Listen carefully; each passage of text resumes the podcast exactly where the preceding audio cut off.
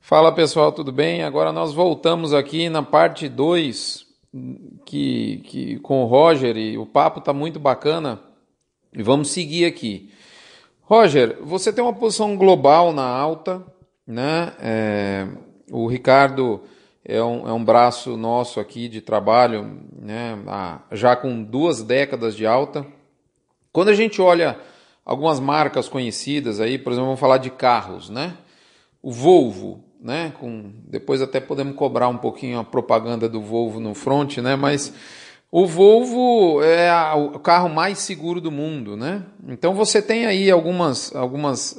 A hora que você pensa na marca, você você internaliza esse, esse raciocínio. O que a Alta tem feito para e o que ela pensa que seria o fator inegociável, o fator número um que ela tem trabalhado todo santo dia, ou como diz os americanos, every single day, né? Para ter isso claro na cabeça do seu, do seu cliente. O que, que vocês acham que é inegociável no negócio de vocês e, e o que, que vocês têm feito para potencializar isso? Nós acreditamos muito que a diferenciação nossa basada em fertilidade. Uhum. Fertilidade é inegociável. É, o avanço genético não existe se a vaca não fica prenha. Você pode ter o melhor todo do mundo. Se a vaca não prenhou, o avanço genético é zero. O lucro do produtor vai para trás, dá perda. Então, essa é a número um. A alta investe fortemente em pesquisas. Nós temos duas pessoas o ano todo somente olhando fertilidade. Fertilidade. É, fertilidade. Nós fazemos depois uh, dois ou três provas para assegurar que o sêmen nosso e os touros nossos sejam o top de fertilidade. Uhum.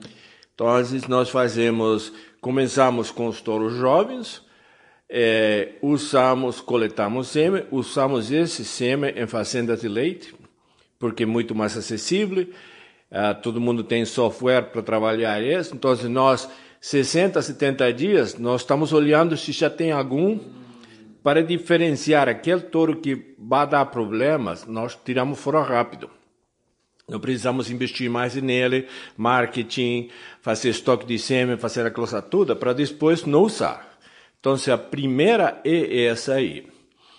É, só, só, um detalhe, Roger. Então, em, em, rebanhos de leite, você usa como uma prova, porque o, o, sujeito do leite, obviamente, ele quer ter a vaca prenha, né? E esse produto, depois ele é utilizado é, para engorda, é isso?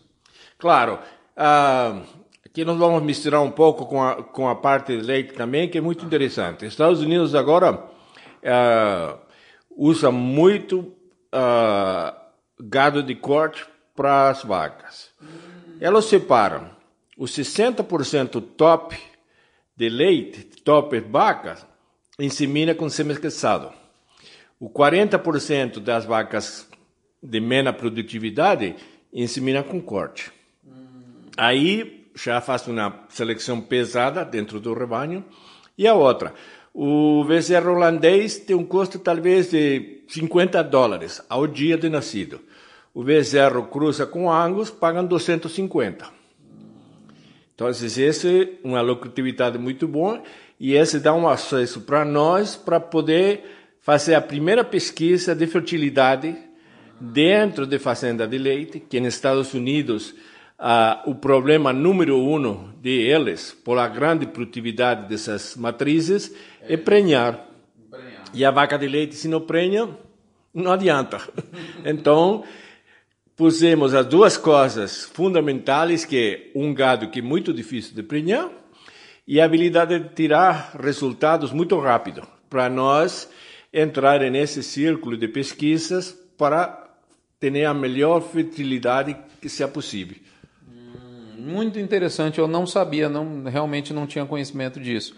E é bacana mesmo, porque a prova ela é efetivamente é, uma vaca holandesa de alta produção para você empregar. É um desafio, realmente. Né? Claro.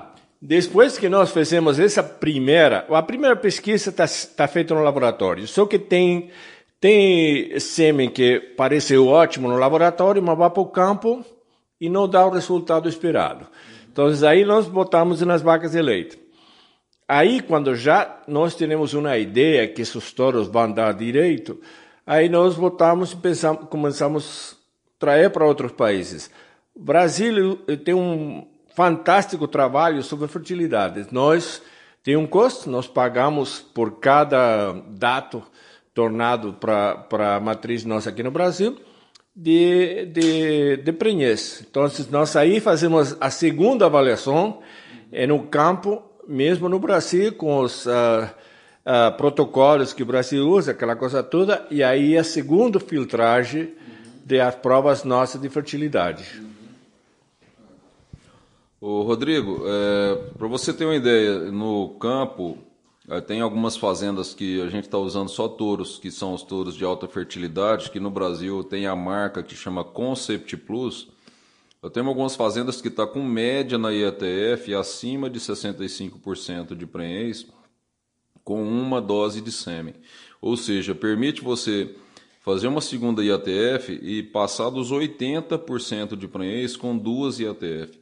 Então, o custo da prenhez, quando você aumenta a fertilidade, é muito otimizado, uhum. sabe? E, e, e, isso impacta fortemente na distribuição de nascimento da fazenda, ou seja, vai ter mais bezerros nascendo, vai ter mais bezerros nascendo na fazenda e mais bezerros nascendo no cedo, que são os bezerros mais pesados. Então, tem tudo a ver com o aumento da produtividade, que é o que o Roger falou, quando você tem um sêmen mais fértil. E esses touros identificados como de alta fertilidade têm feito uma revolução em termos de produtividade dentro da fazenda. E isso, como o Roger disse, sem contar o ganho genético que se tem. Ou seja, nós temos que emprenhar emprenhar muito bem as vacas, Rodrigo.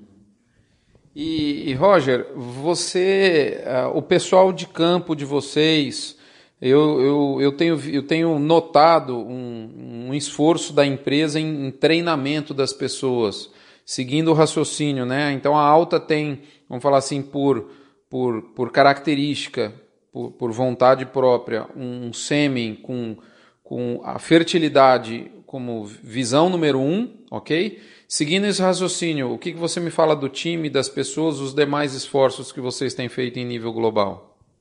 Acredito que nós podemos separar em, duas coisas. A primeira, grande inversão da alta em fertilidade. A segunda, em treinamento. A alta volta forte mesmo em treinar o personal. Não somente o, o nosso personal, os gerentes, o, tu, tu, os representantes, mas também a, a, as, os empregados do produtor. Nós temos cursos, fazemos muita coisa, desde peão até administrador. Porque isso nós acreditamos fortemente que vai realmente melhorar a produtividade do, do estabelecimento. E é fundamental. Esse investimento que você faz nas pessoas vem várias vezes de volta para o estabelecimento. E é muito importante. É, eu, eu tenho falado isso muito, Roger. A gente tem tido a satisfação de fazer palestras para produtores e eu também faço muitas palestras para empresas. Né? A empresa vem, Rodrigo, o que você está achando da tal, tal, tal, e a gente fala alguma coisa. Frequentemente, esse é um recado muito recorrente, no, no, geralmente nos últimos slides é exatamente isso. Eu vejo as empresas do pacote tecnológico com potencial muito grande para contribuir com o cliente dela. Óbvio que eh, tem que contribuir com o produto, então se alguém compra o sêmen da alta, espera que esse sêmen vai ter, por exemplo, uma fertilidade top. Tá tudo certo, isso é obrigação. Mas eu percebo as empresas com uma oportunidade muitas vezes não explorada de transmitir conceitos, conhecimentos, enfim, conteúdos de gestão, gestão de pessoas, de treinamento, por quê? Via de regra, por exemplo, um representante da alta é treinado com algumas habilidades e competências que, que fazem a diferença no trabalho dele, e ele poderia, e, e é isso que a gente tem percebido, transferir essas habilidades e competências para os funcionários do, do cliente dele, porque no, no final do dia isso tudo vai reverter numa eficiência muito grande. Então, escutar isso de você, Roger, que tem uma, uma visão global, é, realmente nos dá conforto, porque eu tenho identificado isso como um grande serviço que as empresas do pacote tecnológico poderiam prestar. Né? Claro, acredito que é, é muito importante para nós é, o foco nosso de ter realmente uma aliança com o produtor. Não é somente de chegar, vender sêmen, tocar para fora e pronto, acabou. Essa não é a nossa filosofia. Uhum. A nossa filosofia é estar ao lado do produtor e olhar mesmo como que nós podemos ajudar o produtor a ter maior lucratividade. Uhum.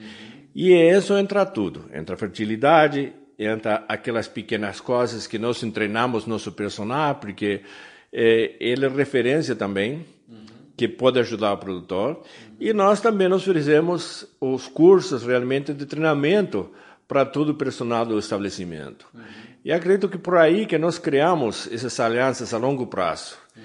É, realmente o foco nosso é estar o dia a dia, mas sempre junto com o produtor. Ah, não somente chegar lá, vender, vou embora e pronto, acabou. E, esse não é o caminho nosso. Excelente, excelente, Roger. Só para você estar tá me lembrando uma coisa, voltando ao exemplo que eu, que eu, que eu dei um pouco atrás do, desse, é, desse levantamento no Brasil da, da empresa que chama Integra, onde ele pega 420 fazendas e, e faz o ranqueamento ele detectou as, as 30% que mais ganham dinheiro, as fazendas que têm 30% do, do universo de clientes né, que, que mais fazem dinheiro em reais por hectare. E, bom, por que, que esses aqui fazem mais dinheiro por, do que os outros, né? É, bom, é, eles devem estar numa área em que o solo é mais fértil? Não, não tem correlação. Bom, eles devem estar numa área em que chove mais? Não, não tem correlação na estatística. E eles conseguiram ver alguns fatores que tem. Um deles é que essas, essas fazendas não necessariamente têm os top indicadores. Os, os, indicadores eles encontraram aquilo que você disse, o meio termo entre o que é bom, o, melhor produtivo e o melhor financeiro. Né? Mas uma coisa importante que tem tudo a ver com o que você está falando, essas, esse universo das 30% das fazendas do Brasil que mais ganham dinheiro, uma característica que é recorrente é trazer o fornecedor para dentro de casa, como a gente chama no Brasil. Em vez da vamos lá, então trazendo a conversa para ficar mais claro, em vez da gente mudar a conversa de quanto custa essa dose de sêmen, a conversa passa a ser qual é o resultado da estação de monta que nós, alta e eu, produtor, temos que colher para que nós tenhamos lucro no, na, na estação de monta. Isso tem tudo a ver com você, com o que você acabou de dizer. Eu fico muito satisfeito porque, de novo, a visão de quem tem um, um, um, prisma global está batendo com quem tem um prisma nacional, né?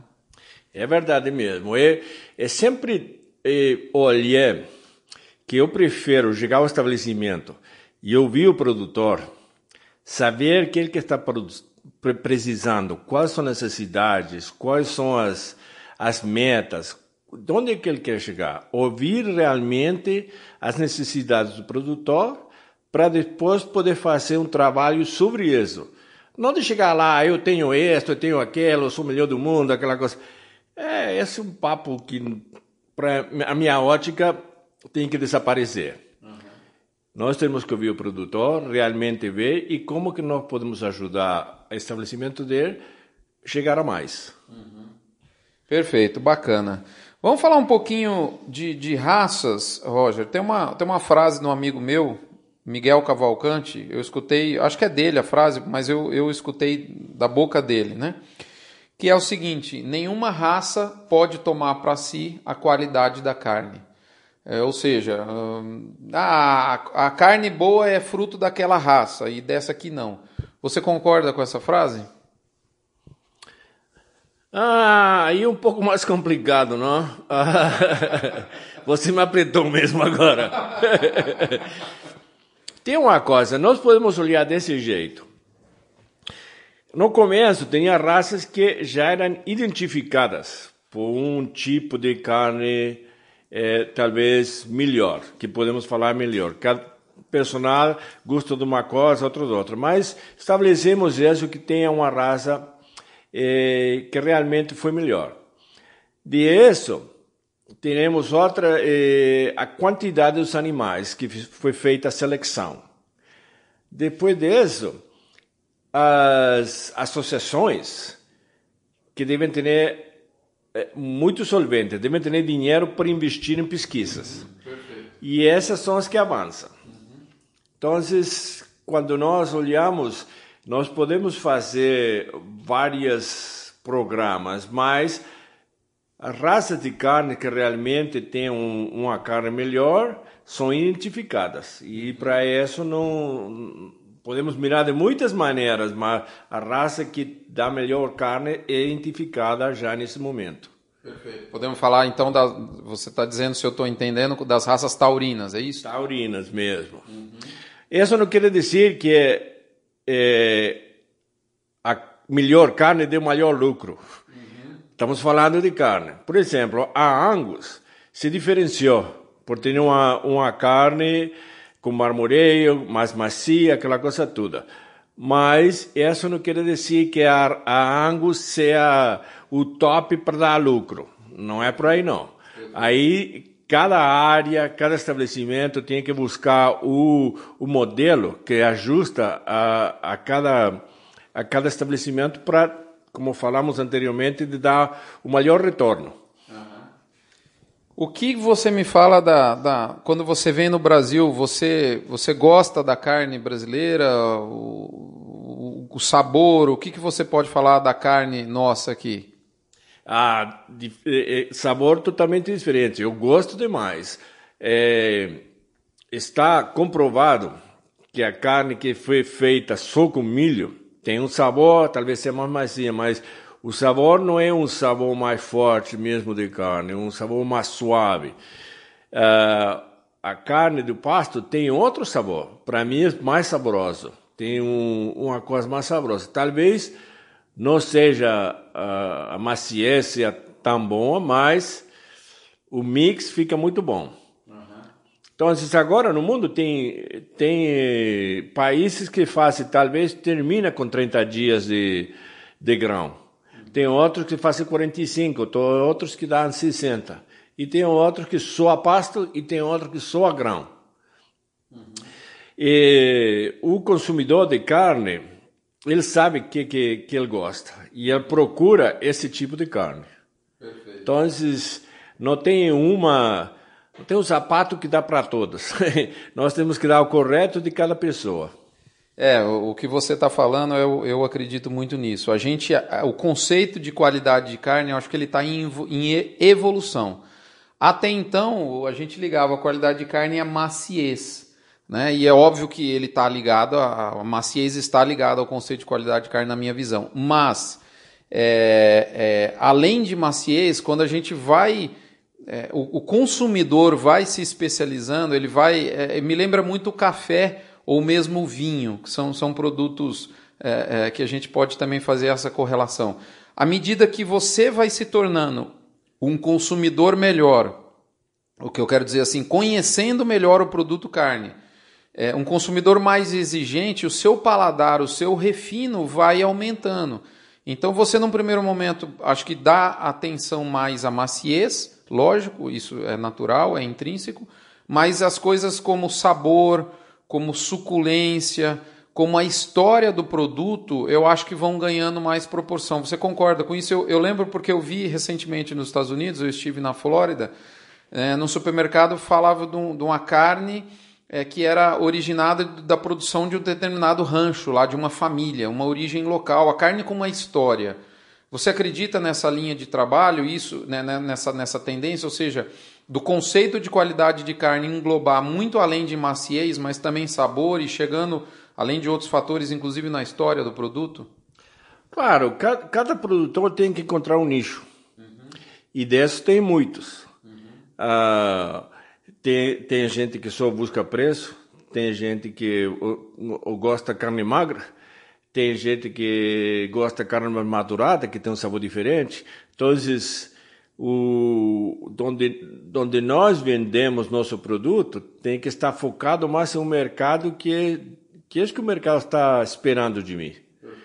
E, e, E tem muita carne que só tem um marketing atrás delas. Não vai falar que a carne é muito melhor, mas tem um marketing pesado que conscientizou o povo e o povo busca esse, esse tipo de, de, de carne. Uhum.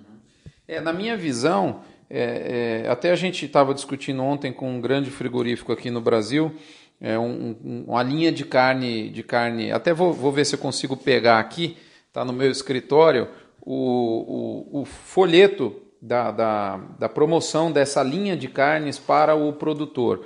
Né? Então, é uma linha premium, como a gente fala aqui. Né? Nessa, é, é, é um, é, a ideia desse, desse material é justamente mostrar ao, ao, ao, ao, produtor o que a indústria frigorífica espera dele e, e para tanto, ela, ela bonifica o produtor com, com, com os prêmios. É interessante que você, Roger, me falou que o, o preço base é de 1 dólar a 1 dólar e 10 por libra de peso vivo do animal terminado, mas que com os prêmios, né? Aí dependendo se a carne é Prime, Choice, Select ou Standard, pode chegar de 1,20 até 1,40, né? Então a gente tem um raciocínio desse parecido pela indústria no Brasil e essa determinada indústria, né, que ah, acho que você conhece qual é, você tem, você tem ela lá, é, é nessa linha específica aqui, ela, ela, ela pede aqui, ó, mínimo 50% de taurino de corte, raças britânicas, continentais ou adaptadas. Então, é, acho que assim, a gente tem certamente a base do Nelore como uma, uma forma muito bacana né, para trabalhar esse tipo de produto e aí vir com, com a IATF é, produzindo esse produto de primeira linha que certamente atende mercados mais exigentes dentro do Brasil. Né? Eu acredito muito nessa linha de trabalho. O que, que você acha, Ricardo? Ô Rodrigo, como a gente sempre é, vem falando, o, o Brasil tem um mundo para alimentar e o mundo tem várias pessoas, várias culturas, várias demandas, várias necessidades. Se a gente conseguir é, atender alguma demanda específica e agregar valor nisso, valorizando esse produto, é, é um bom caminho para se ter dentro do sistema produtivo, certo? E, e quando a gente fala em termos de carne de qualidade, a gente tem que efetivamente entregar qualidade, Rodrigo. A gente tem que vender um produto, mas um produto que entrega. E para isso a gente tem que estar é, tá muito claro é, qual que são as necessidades do mercado. Se a gente for fazer hoje, vamos no shopping comer um sanduíche, cada um vai escolher um sanduíche para comer, certo? E tem sanduíche de vários preços, e cada um está disposto a pagar um preço mais para um, o outro está disposto a, a, a, a comer um, um, sanduíche mais barato porque ele acha que não vale a pena, ou porque o orçamento dele restringe. Sabe? Então, assim, agora nós temos que explorar melhor o mercado. O mercado de carne, ele, ele é muito, mas muito diferente das outras commodities, Rodrigo. Mas muito diferente. Um saco de soja é, dificilmente vai ser diferenciado por algumas características específicas, mas a carne não. A carne, ela é diferente. Sabe? E nós podemos utilizar, e mesmo dentro das próprias raças, existem linhagens que produzem animais de melhor qualidade e a gente pode trabalhar nisso. A, a, grande, qual que é a grande dificuldade? É que quem produz está longe de quem consome. E fazer essa conexão e, e gerar valor nesse trabalho é, é uma atividade que tem que integrar produtor, cadeia frigorífica e mercado de consumo. Existem alguns bons exemplos que estão começando no país. Nós estamos falando de um agora. Eu acho que nós temos que desenvolver mais isso, sabe? Porque realmente é, é o que vai é, poder motivar as pessoas a produzir qualidade. Que é, é muito difícil você chegar lá produzir um animal bom, né, Roger? Chega lá, animal jovem, entregou a qualidade, aí você chega no balcão do frigorífico e ele quer é, jogar isso na vala como de preço, para depois, a hora que está dentro da indústria, ele filtrar e vender melhor para outro mercado. Então, acho que nós temos que começar a trabalhar é, com uma cultura diferente em relação a isso. E integrar, de fato, é, no caso dos programas de qualidade de carne, é, toda a cadeia produtiva. É, eu, eu concordo e eu estou percebendo um movimento claramente disso tomar mais corpo no Brasil, né? ainda bem. Eu, eu compactuo muito isso, eu acho que a qualidade ela pode ser feita da carne a partir de todas as raças. Basta você identificar as linhagens, né? Eu, eu vejo pessoas produzindo carne extremamente mar marmorizada de Nelore, né? É, a gente sabe que a presença desses genes da população do Nelore ela é diferente do que numa população, por exemplo, como Angus, né?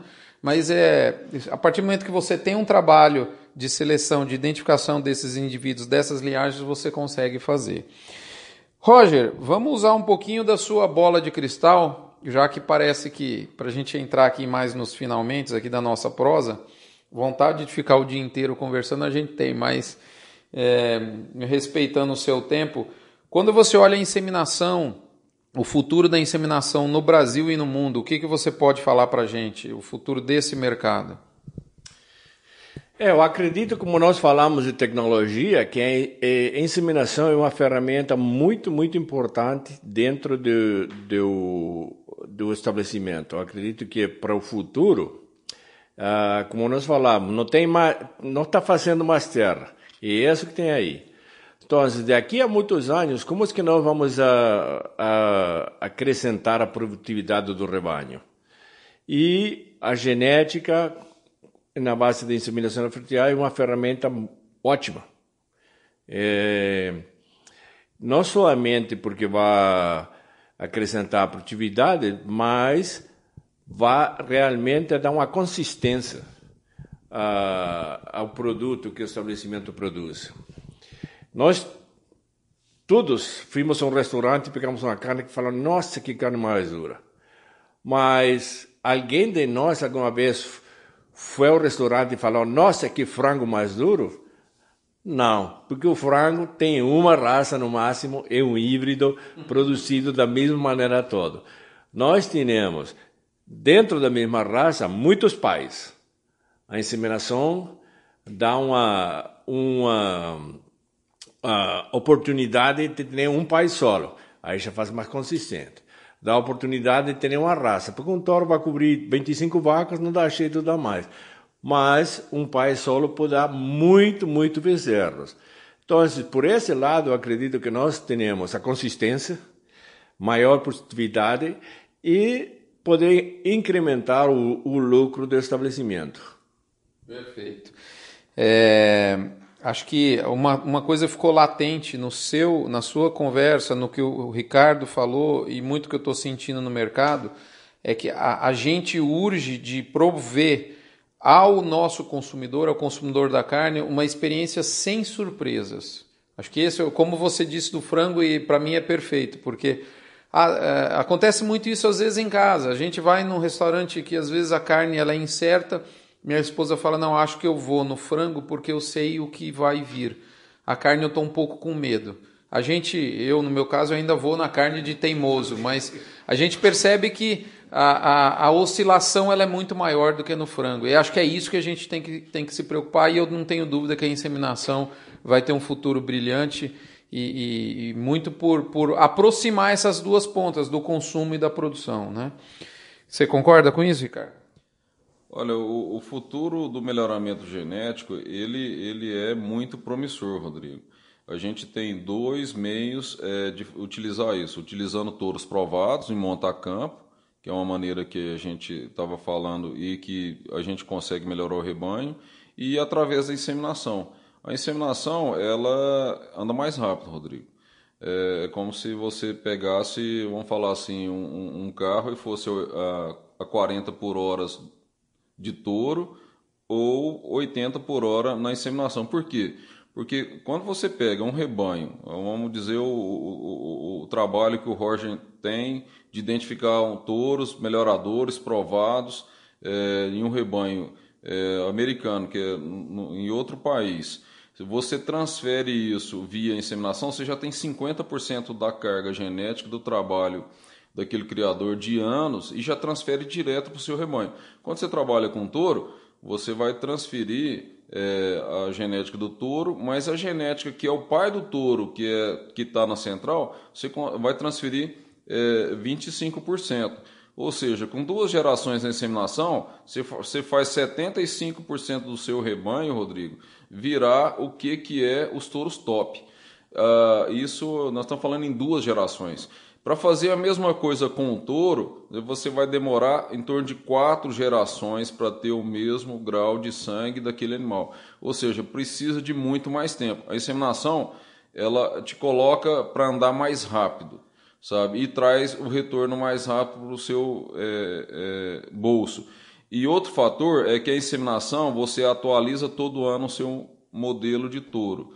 Quando você compra um touro, é, você fica cinco anos usando a mesma genética. Só que essa genética começou a fazer, ser feita, produzida três anos atrás.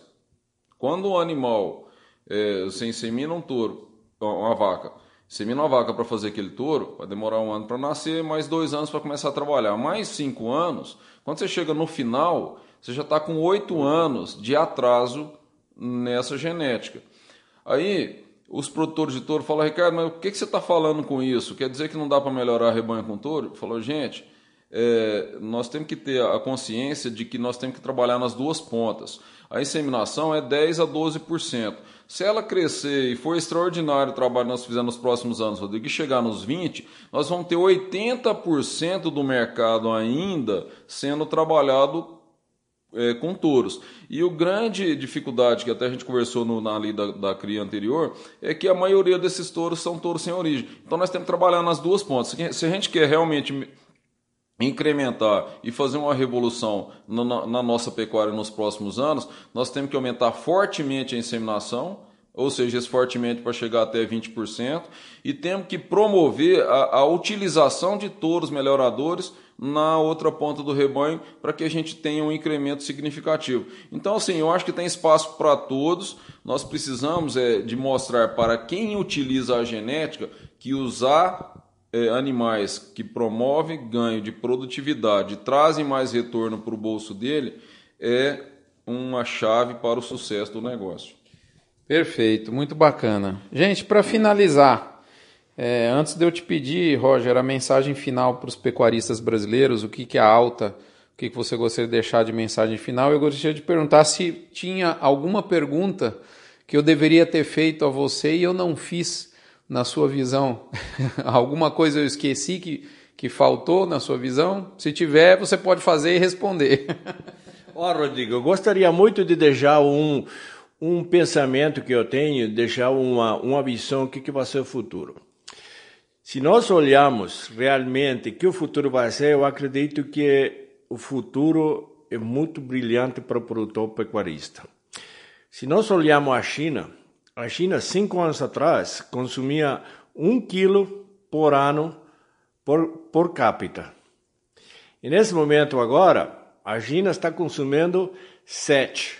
Sete. Sete quilos, que parece nada comparado com Argentina, Uruguai, Brasil e Estados Unidos, não? Que os Estados Unidos está consumindo talvez 25 quilos per capita por ano, que é a metade de, do que é o, o Brasil. Mas a China tem 1 bilhão ponto 3 de pessoas. Eles não têm campo para produzir carne. O, a carne produzida mesmo na é tudo confinado com espaços muito pequenos e a, o alimento tem que ser importado, a maioria. Então, se nós olharmos o potencial no mundo, que nós temos países que estão consumindo cada vez mais, e um país como a China, que agora só faz uma cancha, eles vendem, vendem uma carne seca com um molho e eles botam na água para fazer uma coisa. Não tem, não descobriram ainda como comer carne, mas vai chegar cada vez mais. Então, o futuro realmente são dos países que têm potencial de crescer. E o país que tem o maior potencial do mundo todo de crescer na área de, de carne é o Brasil. Não tem outra. Estados Unidos não vai poder competir com o Brasil, por questão de custo e um montão de coisas. Então, o futuro realmente para o Brasil é excelente. Bacana. Bom, gente, é isso. Roger, eu agradeço as suas palavras, a oportunidade ao Ricardo por ter nos dado esse presente, não só a mim, né? Eu sou um privilegiado aqui, mas eu, eu, a toda a comunidade do Front. São aí 5 mil pecuaristas e, e, pessoas envolvidas na pecuária que, que, vão, que vão escutar a sua mensagem, eu não tenho dúvida nenhuma disso. Agradeço a você, agradeço ao seu tempo. Você é uruguaio e te dou os parabéns pelo trabalho que vocês fazem lá em carne, em carnes no Uruguai. Tenho, tenho o Uruguai como um, um dos modelos, tem muitas diferenças com o Brasil, é óbvio, mas vocês sabem valorizar muito a carne, a, a grass feed, né? Vocês têm um marketing muito bem feito e, e, e ouso a dizer para você que é um dos meus modelos em termos de mercado internacional. Então, bacana conversar com o uruguaio, há 45 anos nos Estados Unidos praticamente, e, e acho que o Brasil tem um potencial para atender a todos os mercados, desde o grass feed, que vocês trabalham bem no Uruguai. Eu vi nos Estados Unidos, nas gôndolas do, lá do Walmart, é, do World Foods, uh, uh, o grass feed, o apelo do, do, do grass feed, é, tem a carne do dia a dia, tem a carne que pode vir de confinamento. Eu acho que a gente tem uma ampla chance de, de alimentar esse mundo que hoje está com 7 bilhões, que mais vai chegar em 9, 9,5 bilhões aí em 2030. E, e tem muito chinês para comer para a gente alimentar. Então, obrigado pelas suas palavras. Eu acho que o resumo de tudo isso, Roger, se você concordar, é, talvez o Brasil esteja no lugar certo, na hora certa. Então, o pecuarista brasileiro tem que saber captar esse momento, trabalhar duro e, como você disse, melhorar todo dia, não necessariamente com coisas com tecnologias onerosas, mas sim com o que está na mão dele, não é isso? Exatamente. É a verdade que eu, eu sou apaixonado por Brasil, porque o potencial, é, as pessoas, o clima, tudo que está aqui é, é maravilhoso. E talvez o brasileiro não dá conta que, que tão bom esse país é mesmo. Olha só que bacana essa mensagem. Ricardo, deixa o seu. O seu assim, acho que não, não teria forma melhor para terminar do que essa mensagem que o Roger deixou. Muito obrigado pelo presente que você deu a nós. Se, se essa conversa está acontecendo, gente, a gente tem que agradecer ao Ricardo Passos da Cria Fértil, porque é um presente que ele nos deu, tendo uma, uma pessoa da capacidade do Roger, com o conhecimento global que ele tem, global que ele tem para dividir conosco. Muito obrigado, o, o Ricardo. Ô Rodrigo, é, eu fico muito feliz de estar aqui mais uma vez falando de cria.